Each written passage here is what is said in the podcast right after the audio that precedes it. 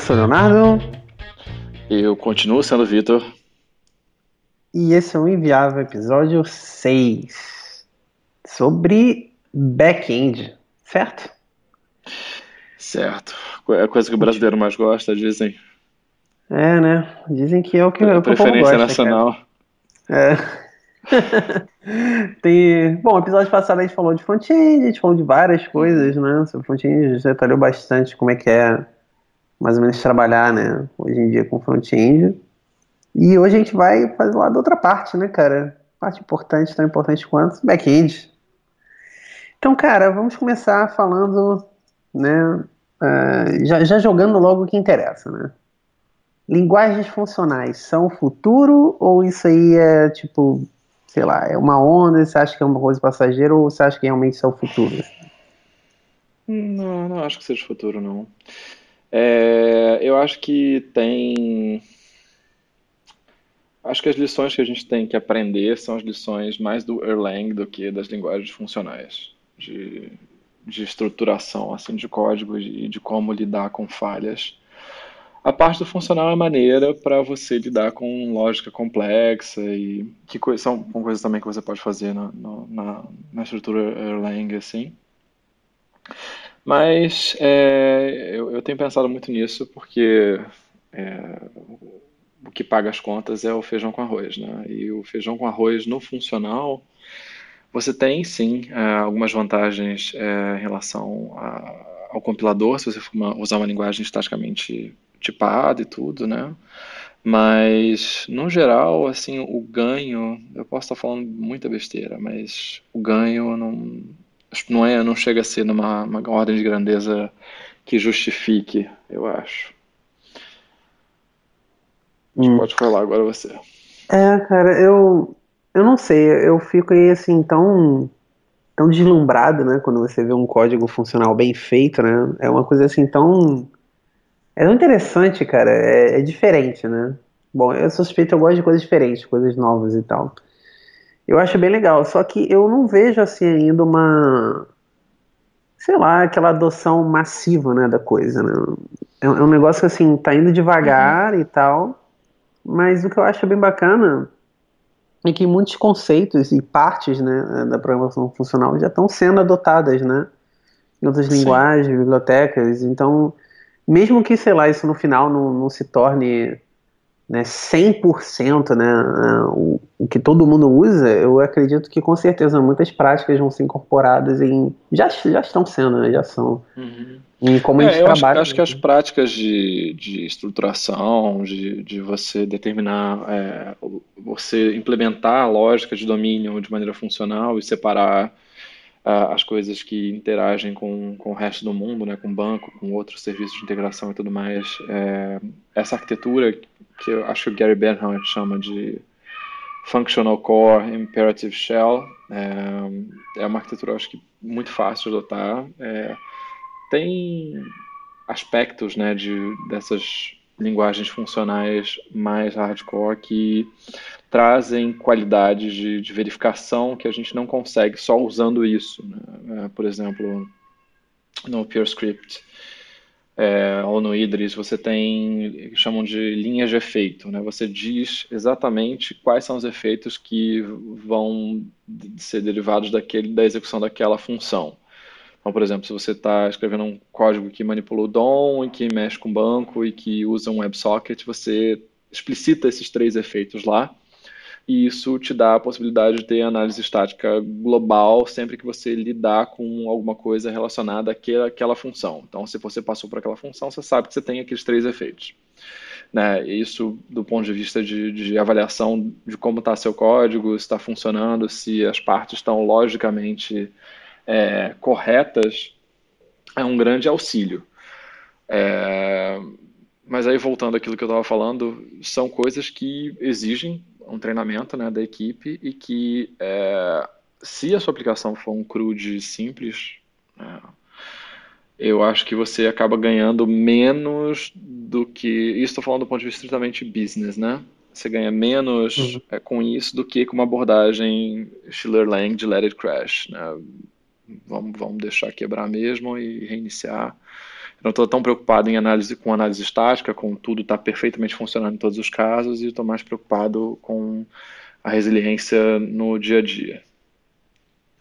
É, eu vejo que é, muita gente que, que, que, tem escrito né, sobre programação funcional hoje, né, tem bastante material. O que eu acho que é estranho é que não tem muito material é, de qualidade, né, proporcionalmente. Né? Eu sei que existe muito material de qualidade, mas se for pegar a, proporção de quantidade com a qualidade, é muita gente que assim começou a aprender, mal começou a aprender e já está escrevendo algum material sobre aquilo e tal. O que para quem está chegando é muito confuso, né? É, fica uma coisa meio, pelo menos eu passei muito por isso. É, foi muito difícil eu, eu pegar bons materiais, né, para realmente aprender e, e tal e, começar. Mas é voltando mais no foco que a gente estava falando de back-end mesmo em geral, é, essas linguagens assim puramente funcionais, você acha que isso é uma coisa, sei lá, viável para produção hoje em dia? Eu acredito que sim, né? Mas assim é Sim, é uma sim, coisa que as sim. pessoas devem apostar. Quais são as meio que as vantagens, as desvantagens e tal? Cara, eu acho que as vantagens e as desvantagens são as mesmas do, do uso em qualquer outro contexto, né? Você tem as vantagens de verificação estática, de você poder Uhum. usar o sistema de tipos como um- uma maneira de tirar o, a ênfase de teste, mesmo que seja automatizado. Acho que você elimina uma- toda uma classe de testes e você elimina uma classe de verificações, porque quando você está falando de puramente funcional, estaticamente tipado ao estilo. A gente sempre acaba falando de Haskell nessas situações. Você tem algumas garantias matemáticas, né, em relação ao seu código. O fato de ser puramente funcional significa que você pode usar raciocínio equacional, né? Você pode substituir uma expressão pela outra e as coisas têm que funcionar do mesmo jeito.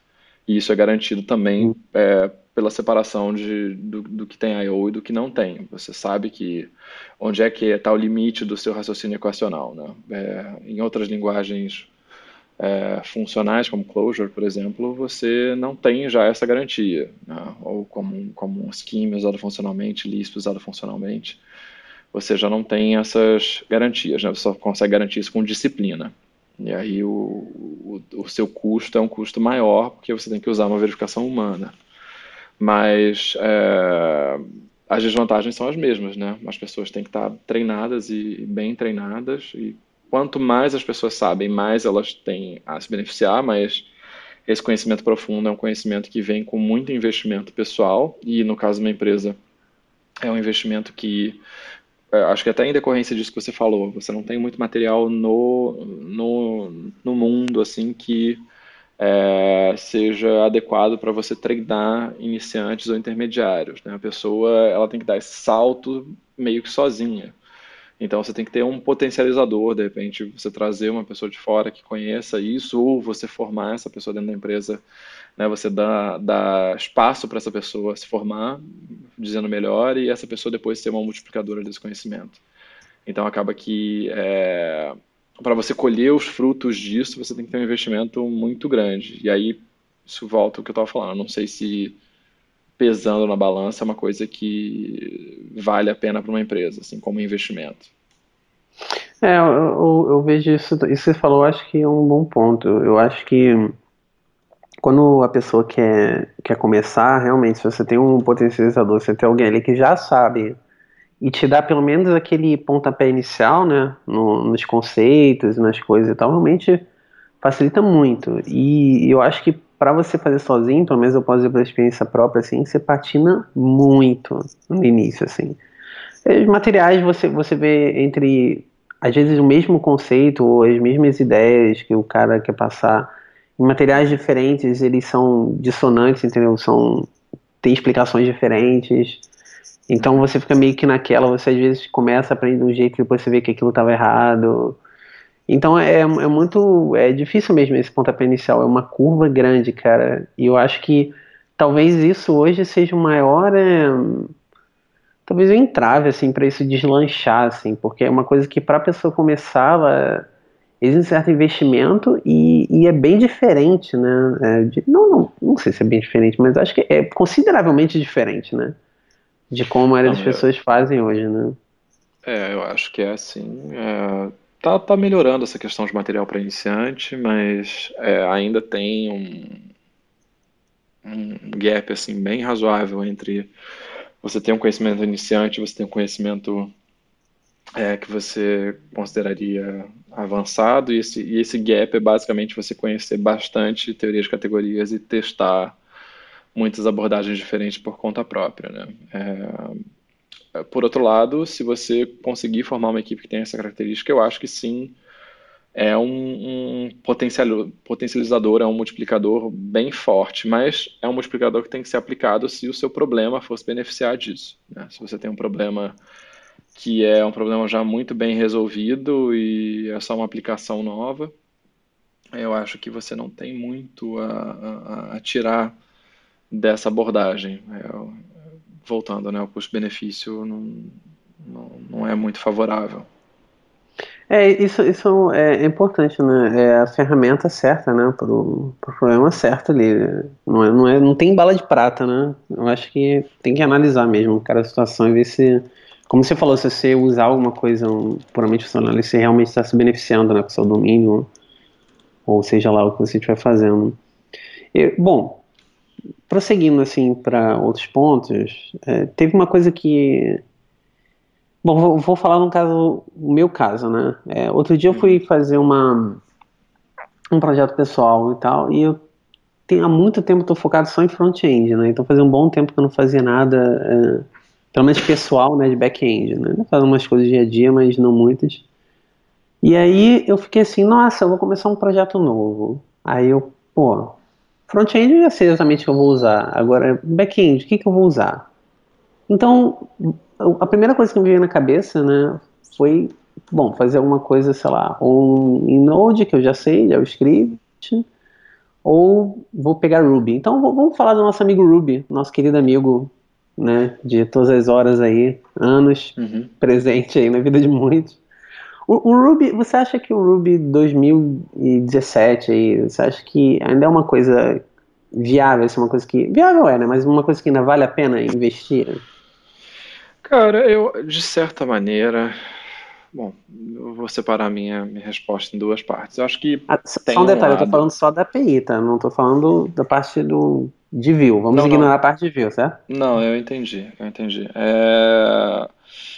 Eu acho que tem uma movimentação que está sendo feita muito positiva no mundo Ruby para criar uma dissociação do Rails. Né? Então a gente tem o pessoal do, do Hanami, tem do DryRB com Rhoda. É, são pessoas que estão trazendo, acho que, ideias do mundo funcional com bastante avidez para o mundo Ruby. Então, se você for olhar o DryRB, por exemplo, tem muitas bibliotecas que claramente têm inspiração em Clojure, claramente têm inspiração em Haskell. Bibliotecas de validação, bibliotecas de, de monads, bibliotecas de, de tipos, né, para você fazer coerção de esquema de uma coisa para outra. É, e quando combinadas é, com Roda, por exemplo, para fazer uma API, dão soluções muito legais. E aí, no mundo Ruby, a gente tem outras vantagens, né? Que você tem é, uma cultura de testes muito forte, nós temos bibliotecas de testes muito boas, você tem bons drivers de, de banco por conta do Rails, é, você tem uma história de deployment muito bem estabelecida, porque você tem ferramentas como Capistrano, as coisas rodam em cima do rack.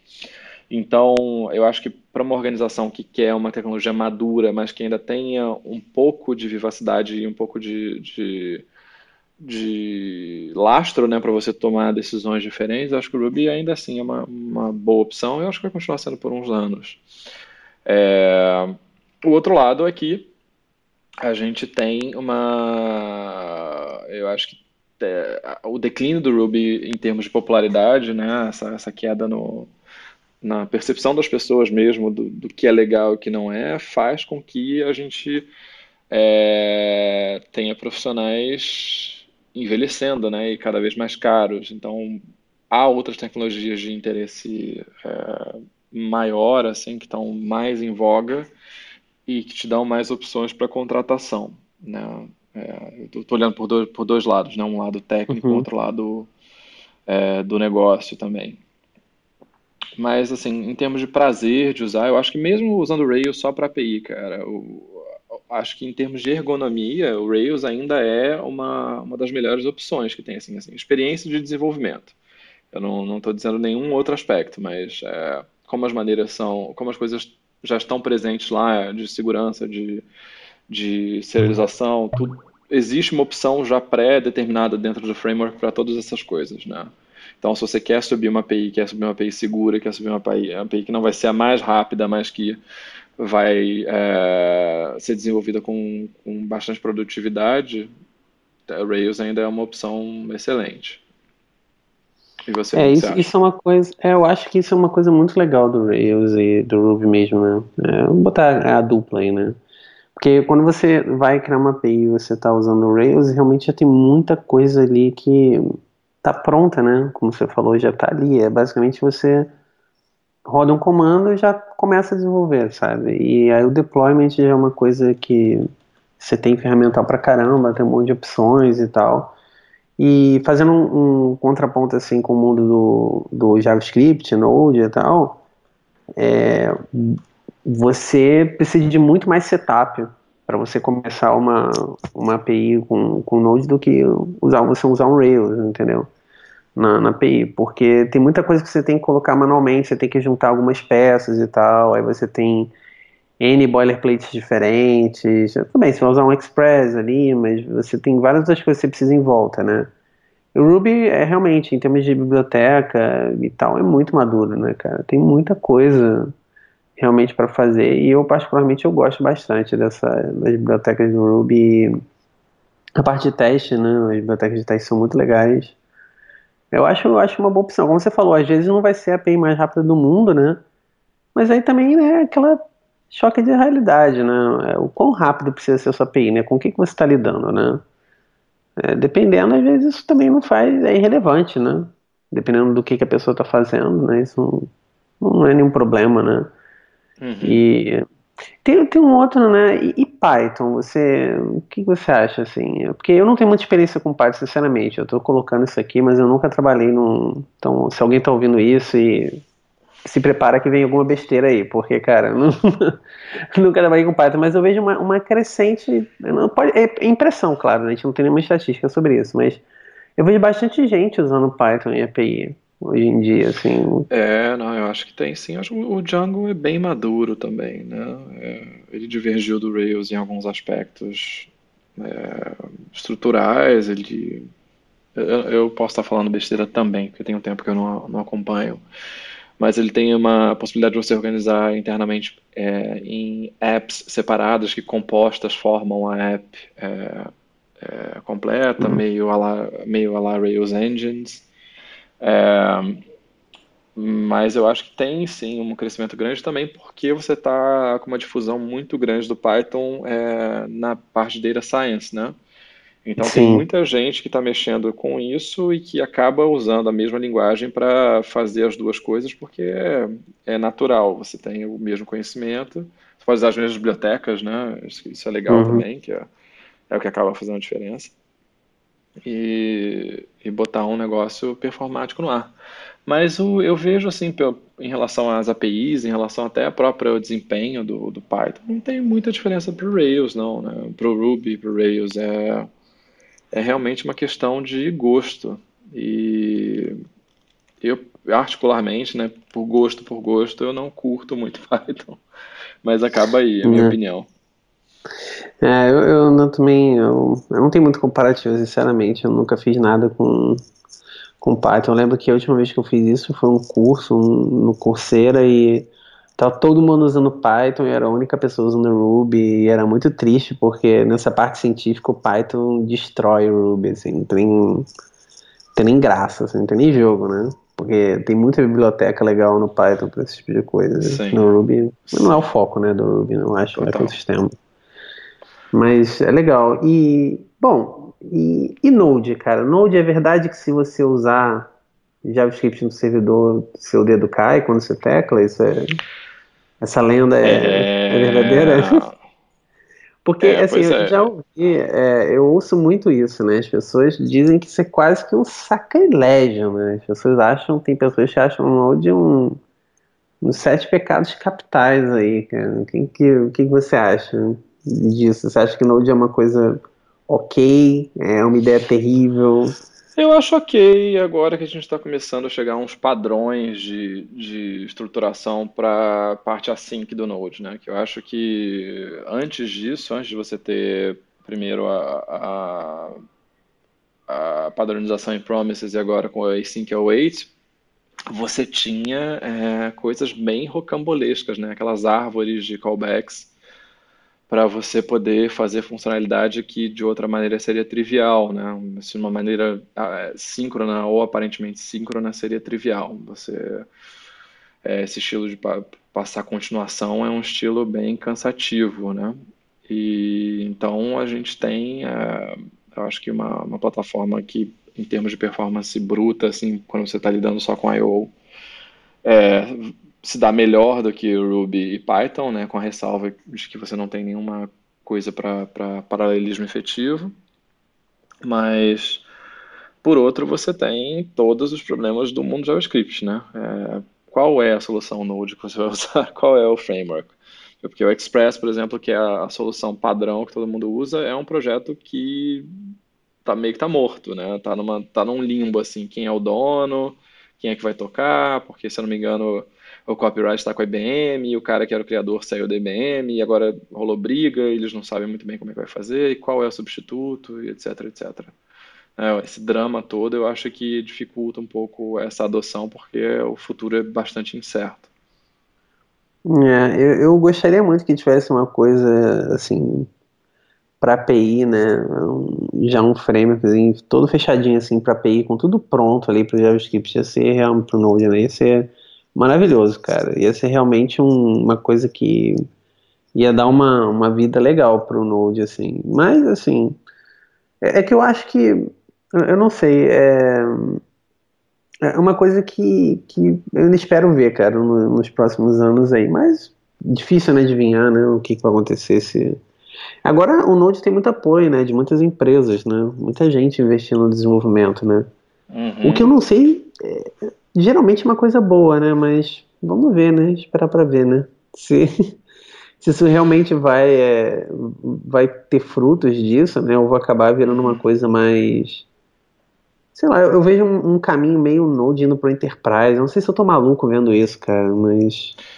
Não, eu acho que tem um pouco disso, porque tem todos esses interesses, né? Das grandes empresas que estão investindo pesado. É. É, mas eu acho que ainda fica, ainda está muito presente essa fragmentação, né? Cada um faz o stack que quer.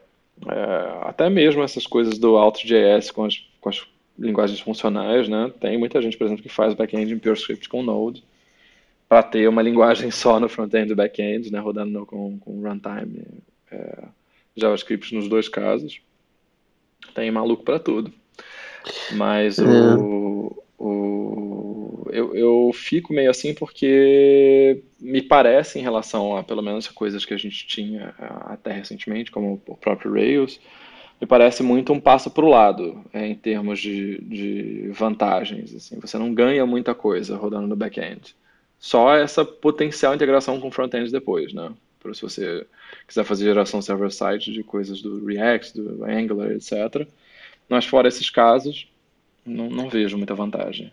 É, isso é bem legal, essas partes de integrações server-side, mas é, aumenta bastante a complexidade né, do setup né, da pessoa. Tem que, tem que ser uma coisa assim, hum, sei lá, cara, uma coisa muito específica, uma necessidade muito específica. Assim, eu, eu não sou tão fã assim, não, mas é.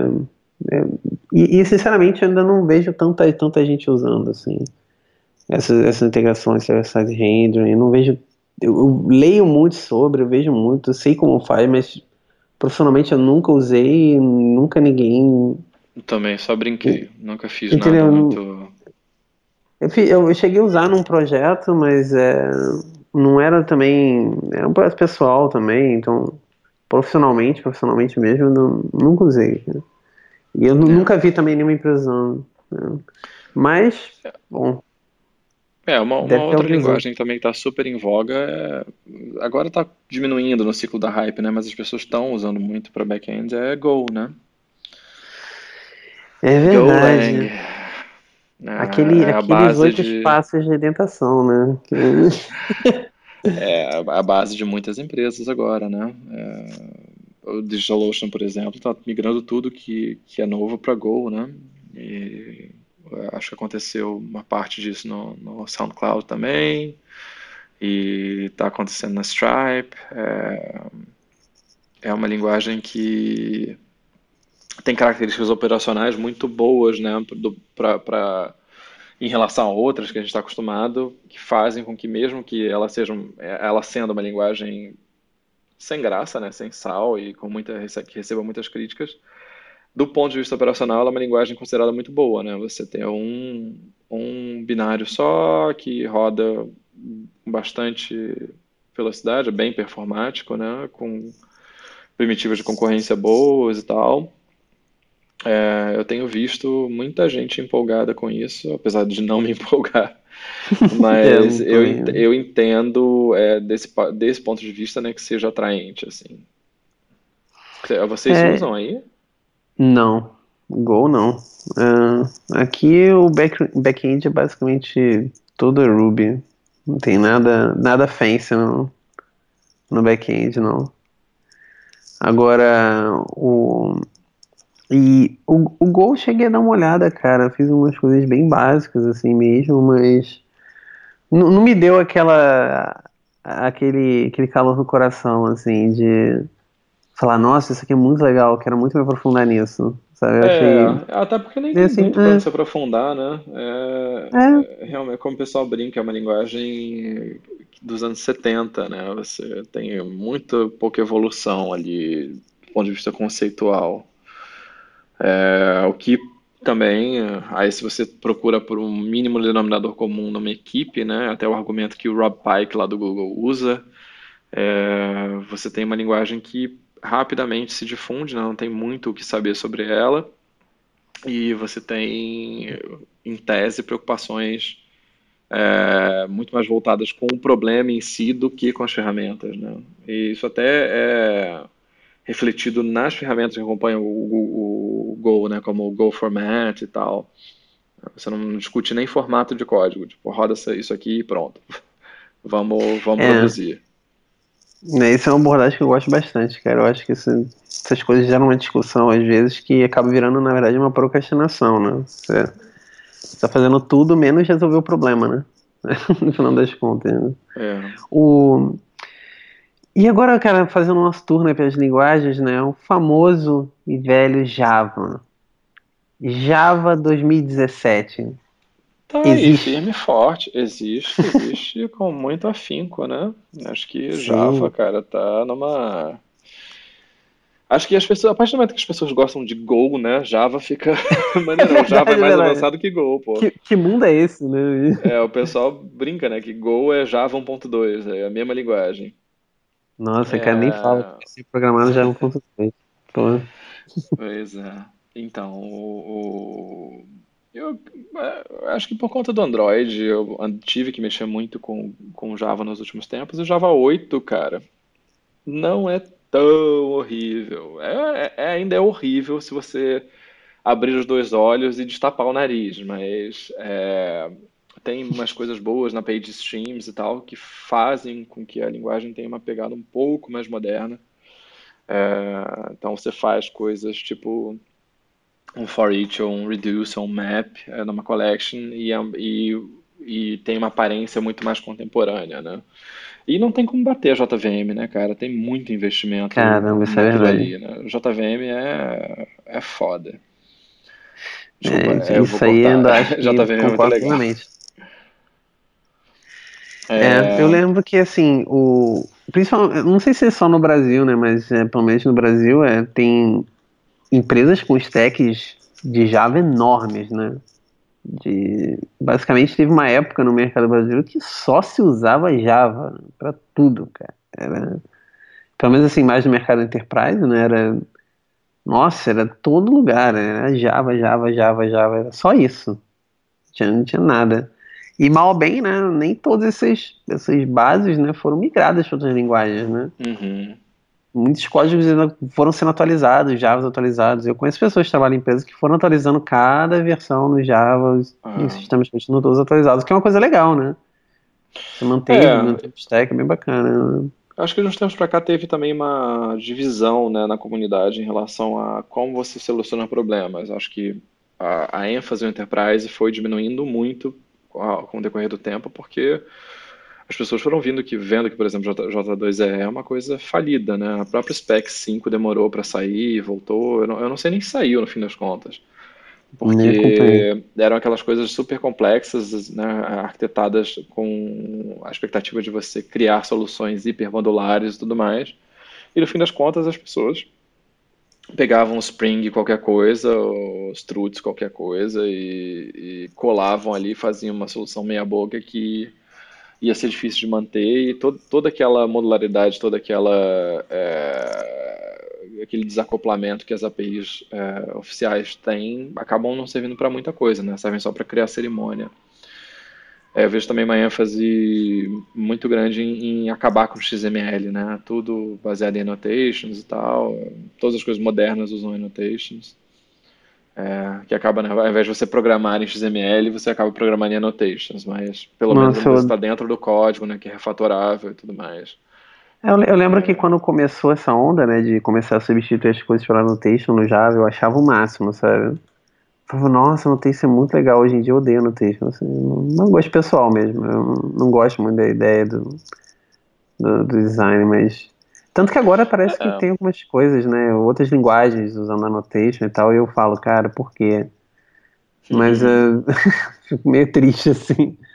Mas enfim. É, é, quando você vai conhecendo outras linguagens, outros sistemas de tipos mais modernos, assim, você realmente vê que é uma limitação mesmo. O, Uh, você tem que criar um, um, uma outra, um outro ambiente para você ter flexibilidade, né? Que a própria linguagem assim não dá.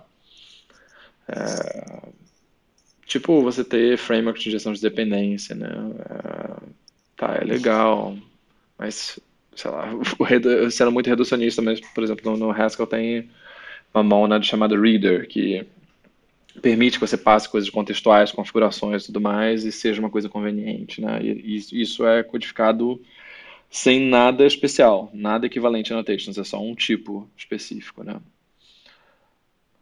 É, mas eu, eu vejo assim que acaba é, é, é, por ter programado muito em Java e ter usado muito IntelliJ, por exemplo, eu vejo como a gente é, pena com ferramentas muito primitivas para programar nas linguagens mais moderninhas. Né? A gente tem Nossa, muito é. pouco apoio de, de ferramentas, de automação e tudo mais na, na manutenção, no, no refactoring do código. Então, até o custo mesmo de refactoring em uma linguagem como o Ruby é um custo alto o suficiente para que muitas equipes nunca façam porque você tem que ter aquela cobertura de testes, não tem nada automático que vai fazer essa verificação para você, enquanto que no IntelliJ é, é, um clique com o botão direito, né? Isso acaba dando é, segurança, né, para quem está fazendo o processo.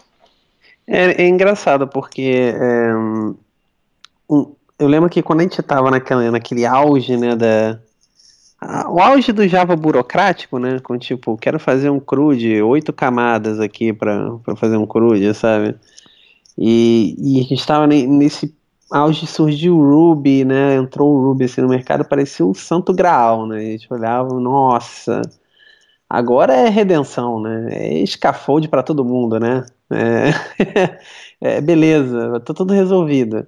Só que aí a gente, né? É, foi, foi evoluindo, evoluindo, evoluindo, né? O mercado foi andando, né? Não vou dizer evoluindo, não sei, mas provavelmente sim.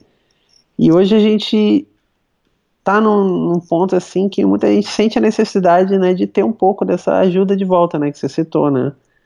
Em que você acaba às vezes indo com coisas, erros na produção, mesmo tendo um coverage super bom, o custo de refactoring é alto, então acho é, que a, talvez a, a gente parte de exploração né? de código, cara, eu acho horrível. É. você não tem muita ferramenta. Ah, eu quero ver todos os call sites dessa função. Não, não tem como fazer isso sem executar. É, é, muito, é muito, muito rudimentar mesmo. E você acaba tendo algum, um bando de recursos de editor, né, um bando de plugin é, que faz isso de uma forma meio que quase não vou colocar assim figurativamente, né, manual, né? E não tem aquela, aquele desempenho, né, cara, que você, você espera, né? Então é uma experiência meio zoada mesmo, né? No final das contas. O, eu, eu vejo que a, a, gente talvez esteja caminhando para uma coisa meio do caminho, né? Não, não tão burocrático, né? Mas com. Eu espero que sim, né? Mas com, com é. um pouco mais de auxílio, né? E uma coisa também um pouco mais segura, né? Para você ir na, na produção, uma coisa que não exija é, tanto tanto teste assim tal. Para quem está ouvindo e está achando, ah, mas então não é para escrever teste, não é isso. É porque às vezes tem coisas que já estão ali. No, no, você não precisa escrever um teste para coisas que o compilador já está dizendo que está errado. Né? Uhum. Então você, você, é quase que uma redundância ali. E em Ruby outras coisas você tem que escrever né, teste para cada pedaço, né? Porque tem coisas que simplesmente vão estourar erros na cara do usuário que você não faz ideia. Sim, e nada é. vai te dizer. E a mesma tá coisa em JavaScript, né? A mesma coisa em Elixir. É... é, então é, esse é o maior problema, né? Então é essa, essa coisa de olha só que legal, eu tenho 5 mil testes na minha aplicação. Olha, cara, não sei nem se é legal, cara. Sinceramente, uhum. né?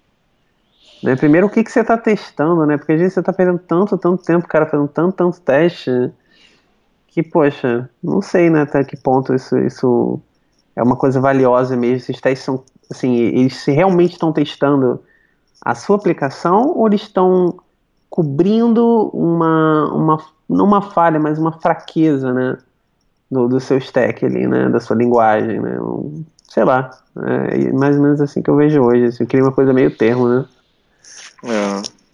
Mas em relação ao back-end, eu acho que tem um, um outro assunto que é, que é importante, assim, que é a questão das mil e uma integrações que você tem que fazer, né? É, hum, como é, porque você não sobe uma aplicação sozinha, né? Você sobe uma aplicação com um, uma key value store qualquer, provavelmente Redis, com, com um banco de dados ou com mais de um banco de dados que fala com outros serviços. É, o que, que você vê assim de de evolução nesse aspecto para facilitar o desenvolvimento? Porque a experiência de desenvolvimento é muito prejudicada por conta disso, né?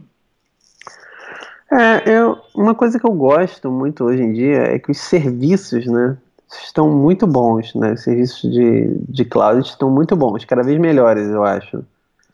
Então, uma coisa legal é que você consegue integrar muita coisa e, e com uma certa assim facilidade, né? Vou, vou colocar assim, cara, depende muito né, do que você está fazendo, mas normalmente é, as coisas estão ficando cada vez mais e mais developer friendly, né? É, sempre um, com boas documentações e tal. Eu acho isso uma coisa bacana, assim. Mas eu, eu ainda, é, como eu disse antes, eu, eu ainda, se eu fosse criar uma coisa agora, assim, eu acho que eu iria mesmo pro feijão com arroz mesmo. E, e porque assim, às vezes as pessoas começam a acrescentar tanta, tanta coisa no início, né? que às vezes você não precisa. Né? Então acaba aumentando muito, cara, o trabalho que você tem. E não sei se vale a pena, né? Eu não, eu não sei exatamente. Né? O, que, o que você acha? É, não sei. Eu até estava falando sobre isso hoje, porque a gente tem no Ruby, por exemplo, ferramentas como VCR, né, para você fazer teste, integração. Sim. Você tem tecnologias como PACT para você determinar como é que é a troca entre uma ponta e outra, e você tem um, um, broker que garanta que essas trocas estejam atualizadas, tal, essas, essas verificações estejam atualizadas. É, mas eu, eu vejo a situação ficando mais complexa, não menos, né? E mais complexas ainda ficam essas situações quando a gente começa a ver outras coisas assim como serverless, uh, function as a service, um, backend as a service, né, em que você não só tem coisas distribuídas, mas você cede o controle da, da, do runtime para um terceiro. Você tem alguma experiência com isso, assim, na prática? Hum, tem, olha, como é que tem sido isso? Não, não, não prática, prática não, mas quando, como eu falei, quando eu estava começando um projeto recente, isso é uma coisa que, nossa, cara, quando eu comecei a buscar, né, no, você dá aquela, aquelas buscas iniciais de, ah, deixa eu ver o que, as pessoas estão usando agora, deixa eu ver o que, eu posso usar aqui para fazer esse tipo de coisa, e eu vi muita coisa de serverless, cara. É, isso está muito em voga agora. É, não, sei até que ponto isso é legal ou não, porque eu ainda não, não fiz um, um teste consistente e tal, mas olha, a ideia me atrai muito. Eu acho muito bacana para, eu não sei, me parece que você tira, né, sendo otimista, né, você tira um pouco da sua responsabilidade e você coloca para um outro lugar, né? Então o seu setup talvez diminua um pouco, né? Como eu estou falando, como eu disse, posso estar falando besteira porque eu nunca usei isso na prática. Não sei se realmente isso acontece, mas eu acho que o seu setup diminui um pouco, então você passa essa responsabilidade para uma outra pessoa, é, e eu acho que o tempo que você demora para começar um projeto, né, é diminuído também, porque já tem muita coisa é, meio que configurada ali e tal, você basicamente vai linkar lá e, e deixar lá no cloud, e não sei, eu acho a ideia muito legal, mas eu não sei se se tem gente usando produtos grandes com isso, ou até produtos conhecidos e tal, com essa arquitetura, assim, e tal. Mas eu acho a ideia muito legal. Eu, eu, eu, tem, tem muito, assim, é muito consistente com como as coisas estão caminhando, né? Mas eu não sei se é uma coisa que vai realmente fincar, né? Assim, e, e eu acho difícil, eu acho que sempre vai ter gente que, pô, sei lá, vou botar minhas coisas rodando no cloud, vou botar não vou ter um servidor aqui, não, eu não sei. Para algumas coisas pontuais, acho que é ok, mas não, não sei se vai ter uma adoção assim para, sei lá, você usar quase tudo serverless. Não, não sei, honestamente. Não... Você chegou a dar uma olhada, alguma coisa desse tipo? É, eu tenho visto eu tenho... algumas coisas de Function as a Service é, e eu vejo os problemas né, da, da, de computação distribuída gerais, assim, de você ter nós separados e você ter um bando de chamadas de rede. É, do ponto de vista de desenvolvimento, né, como é que você lida com isso, porque se você tem uma aplicação que tem muita da funcionalidade, ou grande, a maior parte da funcionalidade numa arquitetura como essa, como é que você desenvolve, como é que você testa, como é que você versiona, Hum. Né? É, não tem respostas muito bem definidas para isso, ou pelo menos não com o mesmo nível de, de maturidade que você tem em outras arquiteturas. É, mas eu, eu, acho legal do, do ponto de vista do, do escalonamento, da, do potencial para você ter é, um, um, custo base menor né, e um custo mais previsível à medida que você escalone e você não ter, em tese, né, como sempre, muito em tese, tanto custo de ops, né? Você tem, não tem uma equipe uhum. de ops porque você não está operando nada, você está só jogando dentro da infra com a, o, a parte um pouco temerária de você ter bastante lock-in, né? Você geralmente usando essas plataformas você usa todos os serviços dessa plataforma, né? Storage, é, redundância, load balancer, etc. Você perde mobilidade também, né? mas é aquele trade-off normal, né? Conveniência de um lado e e flexibilidade do outro. É, mas eu, eu, eu, eu, me empolgo muito com essas coisas. Eu acho muito legal essas arquiteturas distribuídas, assim, então eu acho bem bacana. Mas é aquilo, né? Vamos ver se isso. Porque acho como tudo, né? Precisa de um ferramental, precisa de muita coisa legal surgir para as pessoas, para realmente difundir aquilo ali virar uma coisa viável para você colocar num produto real, né? É aquilo que a gente já falou em outros programas, né? Você está fazendo qualquer projeto pessoal, então você quer fazer um teste, tudo bem, você pode usar absolutamente qualquer coisa, né? Mas aí, né, para você fazer uma coisa realmente mais robusta, uma ideia que você está realmente apostando e tal, é bom que tenha mais pessoas usando aquilo, né? Porque, bom, enfim, tem mais material, tem tudo, tudo vai ser melhor, né? Bom, uh, uh, se você pudesse, é, para quem, sei lá, para quem está ouvindo esse programa, se é que tem alguém ouvindo esse programa, né? A gente não sabe. Esperamos que sim. Uhum. pra, quem, pra quem. Se não tiver também, não tem problema. Eu vou ouvir pelo menos umas cinco é. vezes ainda, então, para é, mim então, mesmo, daqui a, a é algumas horas, daqui a alguns dias. É, se, se o, o, a pessoa que está ouvindo está é, começando, né, quer se especializar em back-end, o que, que você, qual conselho que você daria para essa esse profissional, o cara está saindo da faculdade ou está é, querendo é, ir por essa linha, né? Ah, eu quero ser, quero focar em, em ser o melhor back-end possível, entendeu? Ter o máximo de conhecimento em back-end possível. O que, que você recomendaria para esse cara estudar, assim? Não, recomendaria entender como HTTP funciona, porque back-end a gente está falando 80 ou mais por cento dos casos é, é, é HTTP, né? Claro que tem os, os bem afortunados têm outras opções aí. É, saber como o HTTP funciona, saber como o banco funciona e saber como é que um request bate no servidor e chega na sua aplicação. Essas três coisas você souber, você sabe em qualquer é, tecnologia.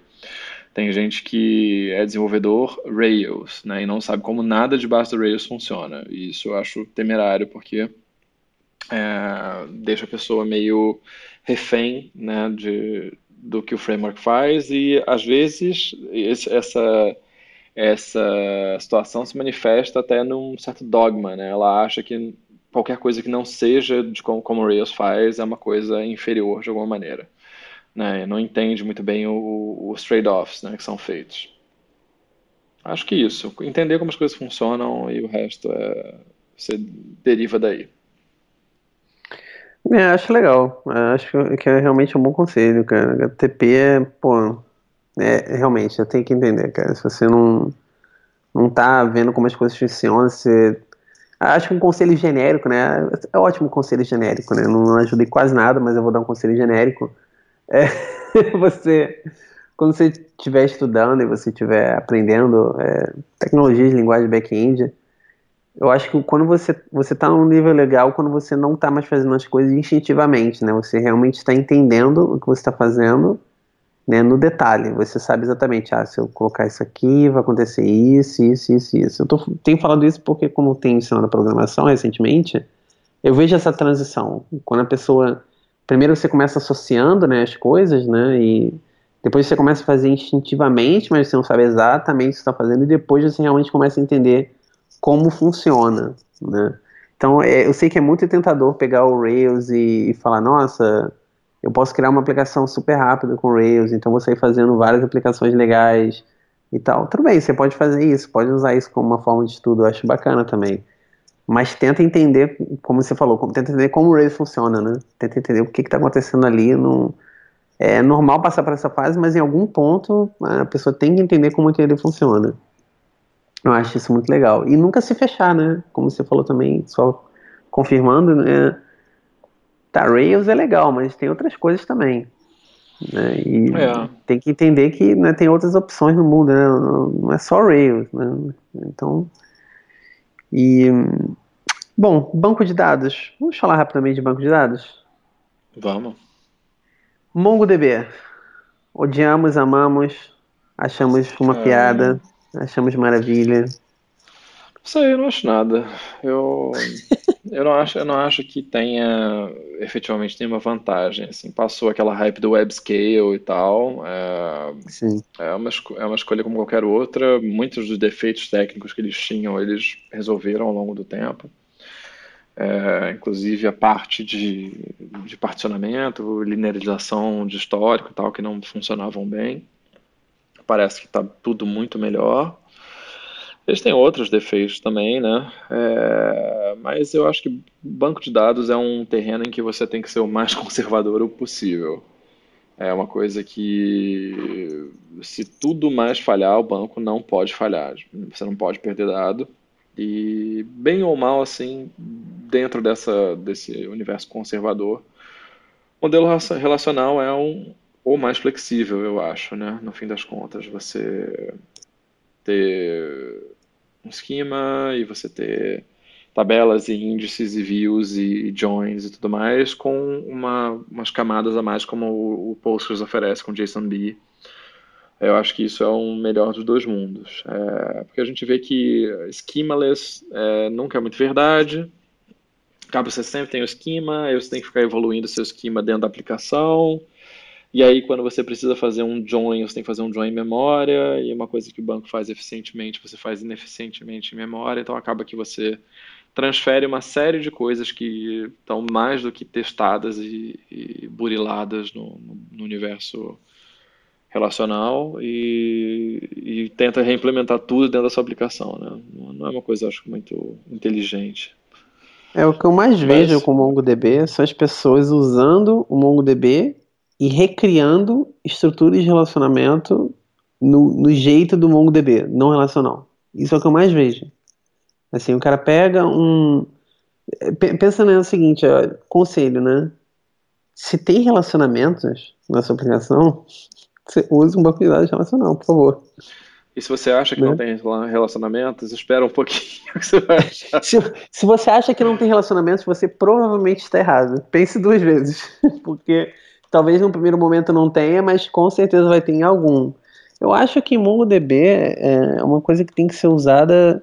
É muito cômodo se você está trabalhando com JavaScript, Node e tal, usar MongoDB, né? É, tem, tem uma a comodidade, né? Já está trocando JSON ali mesmo, né? Tudo JSON, maravilhoso, realmente.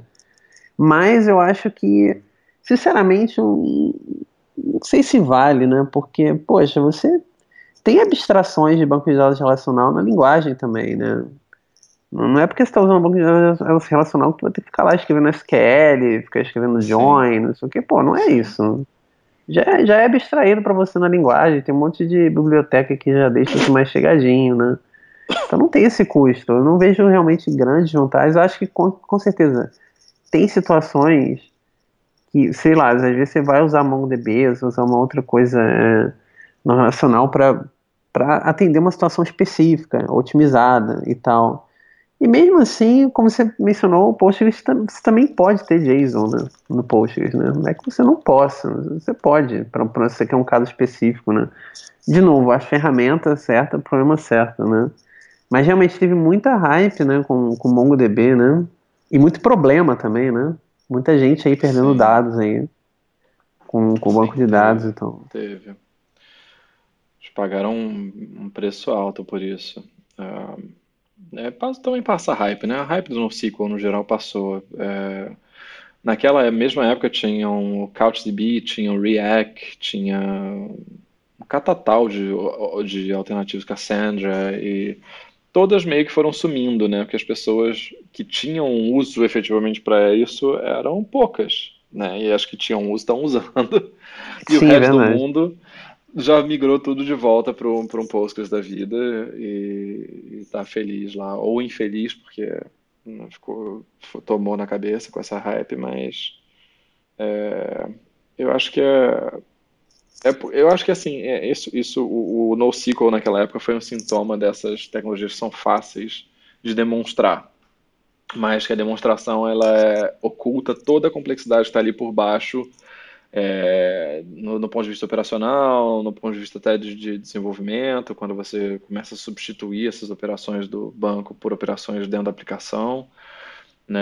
É, e a gente, como muitas vezes escolhe, a gente já abordou isso mil vezes nos nossos milhões de episódios até agora, mas é, como a gente, como a área, muitas vezes entra de cabeça sem avaliar bem os prós e os contras, porque é empolgante de alguma maneira, é, acaba que teve toda essa movimentação e, e, o preço veio depois, né? E na hora de pagar o preço, as pessoas não, não escrevem é, posts de blog, assim, ou a maioria delas não escreve para dizer, Nossa. poxa, olha como eu estava errado. É, isso, isso realmente é um sintoma, né? É, essas hypes de, de tecnologia e framework, elas são. Quando o negócio está numa crescente, né? Realmente, você vê posts, você vê histórias maravilhosas de tipo como, como troquei meu stack, meu banco de dados para MongoDB e agora minha empresa é uma maravilha. Como resolvemos, como salvamos nossa, nossa empresa usando MongoDB. E aí você vê tudo isso, mas assim, quando o cara depois dá merda e o cara tem que ir lá e, e não vai lá escrever, olha, então galera, eu coloquei isso aqui, não deu certo e quebrou metade, a gente perdeu não sei quantos mil dólares nisso Ninguém vai escrever. Assim, tem gente que é evoluído o suficiente para escrever isso e aprender, né? Sobre, né? E, mas eu acho que, que não é a maioria das pessoas realmente que põe. Você só vê os casos, né, de, de abre aspas, sucesso, né? Então, realmente tem que ter um, um pouco aí de, né, de, de cuidado, né? Quando você vai procurar fontes ou até motivação mesmo para você aprender alguma coisa, né? E você acha que post, Postgres, então, dos relacionais ainda é, ainda é rei ainda? Ah, sim, sim. É, eu tenho, tenho vivenciado muito o contraste com MySQL, porque é o que a gente usa no trabalho. É, MySQL parece uma coisa de 20 anos atrás, em termos do que você pode fazer. É, eu, eu acho que Postgres realmente mesmo comparado com bancos é, comerciais, é, é, é uma alternativa fortíssima, né? um grande contender. Eles estão evoluindo muito rápido.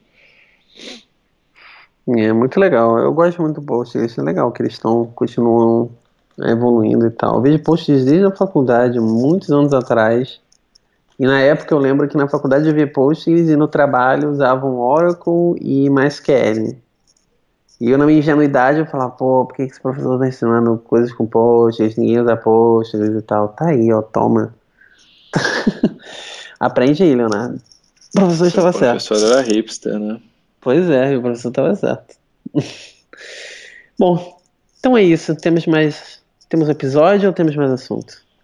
Temos um episódio. Temos Acho que temos um episódio.